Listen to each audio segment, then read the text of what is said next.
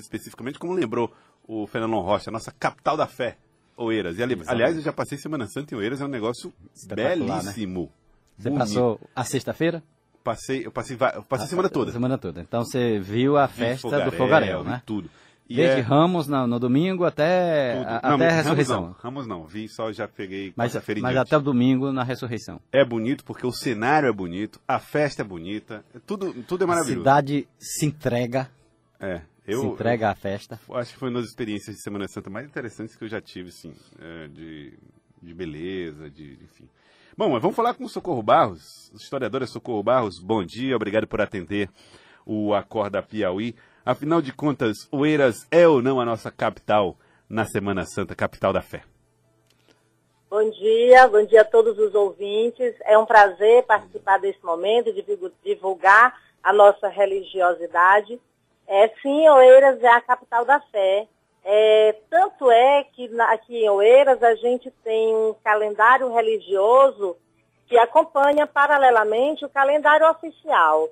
Só para vocês terem uma ideia, se você tiver alguma coisa para fazer em Oeiras, tiver algum evento a trazer, seja ele cultural ou não, que marque esse evento para depois da missa.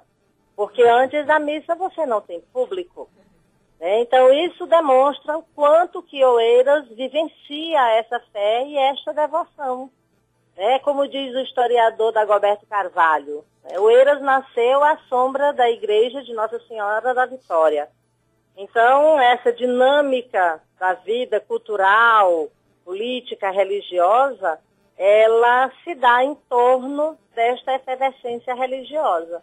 Esse ponto que nós estamos vivendo de Semana Santa é o ponto culminante de expressividade dessa religiosidade que se confunde com a própria questão cultural da cidade. Professora Socorro, eh, professora Socorro Barros, eh, eh, Oeiras tem dentro dessa programação da Semana Santa, a gente tem evento todos os dias, de domingo a domingo, né?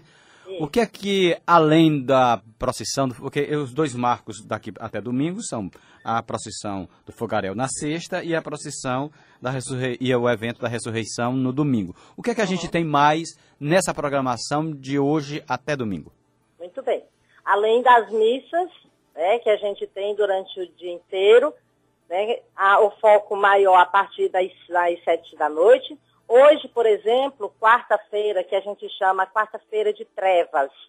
Nesta quarta-feira de trevas, a partir de quatro e meia da tarde, acontece a Via Sacra da Juventude. É um momento muito bonito e muito significativo, porque os jovens da cidade se reúnem para viver a Via Crucis de Cristo. Então, da, da frente da igreja catedral até o Morro do Leme, onde está a imagem de Nossa Senhora da Vitória, esses jovens eles fazem as 14 estações dessa Via Crucis. E em cada parada de estações, um grupo de jovens né, das escolas, da comunidade como um todo, eles fazem uma apresentação. Seja ela uma apresentação artística, uma apresentação reflexiva, falando exatamente desse momento, dessa estação. Então, há uma, uma, uma mobilização muito grande na cidade. Quando termina a, a, esse, esse momento, né, na verdade, chega no pé do morro, a gente volta e aí acontece a missa de trevas. É uma missa muito simbólica, muito bonita. Quem tiver a oportunidade de assistir, não perca. No passado, é, essa simbologia ela, ela era representada, inclusive, pela própria questão da iluminação. Durante os passos né, das 14 estações, acontece a, a, o apagar de uma vela. Então, a última vela representa exatamente a escuridão, que é quando Cristo vai para o Monte das Oliveiras e ele vai ser crucificado. E, e então, aí no... o contraponto é o fogaréu na sexta, que se na, ilumina. Não, na quinta-feira. Na quinta-feira, hoje quarta. E amanhã, quinta-feira, a gente tem a missa de lava-pés e o fogaréu. É, que ah, é, uma, é uma procissão exclusivamente masculina, representando esses soldados romanos atrás do Cristo, à procura do Cristo. Aí na sexta-feira, sim. Na sexta-feira tem a Sexta-feira da Paixão, que é onde tem a crucificação de Jesus, o descimento da cruz e a procissão do Bom Jesus do Sá. Aliás, a procissão do Senhor Morto. Aí no domingo, aí no sábado, ainda tem a, a seresta do ressuscitado, né, porque tem a missa do- da benção do fogo, a benção da água, que é outra missa muito bonita e muito simbólica, que já é o prenúncio da ressurreição. E aí no domingo culmina com a ressurreição de Cristo e a procissão da ressurreição pela cidade. É, nós estamos conversando com Socorro Barros, ela é historiadora lá do Museu de Arte Sacra, é, falando sobre a a- a- o período da Semana Santa em Oeiras. Socorro, no- na quinta-feira, é, salvo engano, essa quinta-feira mesmo, tem um matraqueiro, matraqueiro, não tem? Que, Tem, que tá tem. dentro da, da procissão, né? Isso. Como é que é, como é, que é essa história? Tem uma, tem uma história, inclusive, de, de é, em relação ao uso dessa matraca, que me me pareceu Aham. muito curiosa quando eu estive aí. É, Aham. a- Essa matraca, ela só sai mesmo, ela fica, tipo, guardada e só sai no período da quinta-feira e só uma pessoa é capaz de tocá-la, é isso? Isso. Na, é é é porque assim, as, as, as, as atividades religiosas e esses eventos religiosos, eles passam de pai para filho. Então, culturalmente, as famílias elas se envolvem né, nessa, nessa vivência. Então, a, a questão da matraca.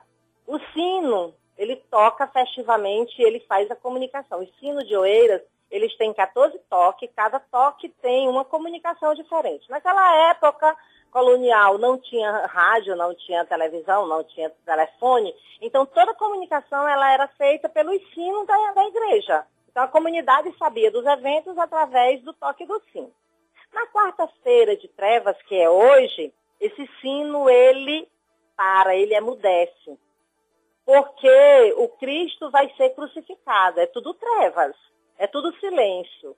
Então o sino para de tocar. Hoje ele já não toca. O toque de comunicação agora é a matraca. Então essa matraca ela toca anunciando exatamente essa via crucis de Cristo e a gente se preparando, inclusive, para a gente vivenciar esse momento. É, Então é uma via crucis que hoje é de todos, é de todos nós. né? Todos nós participamos porque cada um de nós temos essa cruz que carrega, né? em termos de ser, de ser pessoa, de viver. Então esse sino, ele para e aí a, a matraca é quem faz essa comunicação. Hoje, amanhã, no sábado, na missa de aleluia, né, que é onde é anunciado a ressurreição de Cristo, aí tem um momento espetacular na missa, onde o sino toca, a banda toca, a matraca toca, que é quando o Cristo entra na igreja de braços abertos, né, a imagem simbolizando esse Cristo, anunciando esta ressurreição. Queria agradecê-la, Socorro Barros, historiadora lá do Museu de Arte Sacra. Muito obrigado pela participação aqui conosco. Obrigado por trazer de volta aqui a memória daqueles que conhecem e informar aqueles que ainda não viram a beleza que é o, a Semana Santa na cidade de Oeiras. Muito obrigado, hein?